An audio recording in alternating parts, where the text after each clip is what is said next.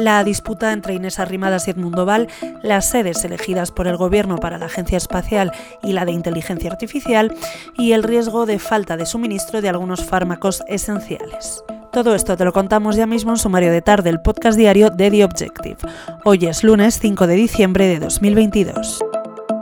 Ciudadanos se aboca a unas primarias disputadas. La presidenta de la formación, Inés Arrimadas, ha anunciado que se presentará a los comicios internos para tratar de liderar el partido en pleno proceso de refundación si su mano derecha, Edmundo Val, no renuncia a su candidatura en solitario. Arrimadas ha defendido el proceso de refundación y escucha que ha realizado la dirección del partido en conjunto con sus socios europeos, razón por la que ha defendido la necesidad de una candidatura conjunta que no habrá disputas en el partido.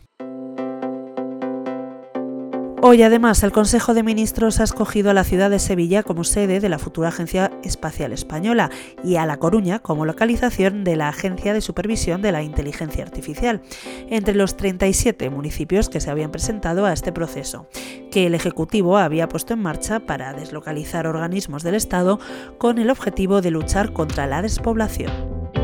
Para terminar, este lunes en The Objective te contamos que la industria farmacéutica lleva años alertando de que la revisión de precios a la baja resulta especialmente gravosa. Sin embargo, el gobierno en la última revisión de 17.097 presentaciones de medicamentos ha bajado el precio de hasta 1.000 fármacos, en lo que supondrá un ahorro a las arcas del Estado de 270,89 millones de euros. Como consecuencia, eso sí, esta nueva revisión a la baja pone en riesgo el suministro de varios medicamentos esenciales.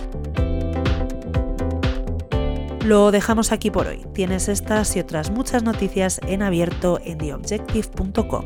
Hasta la próxima.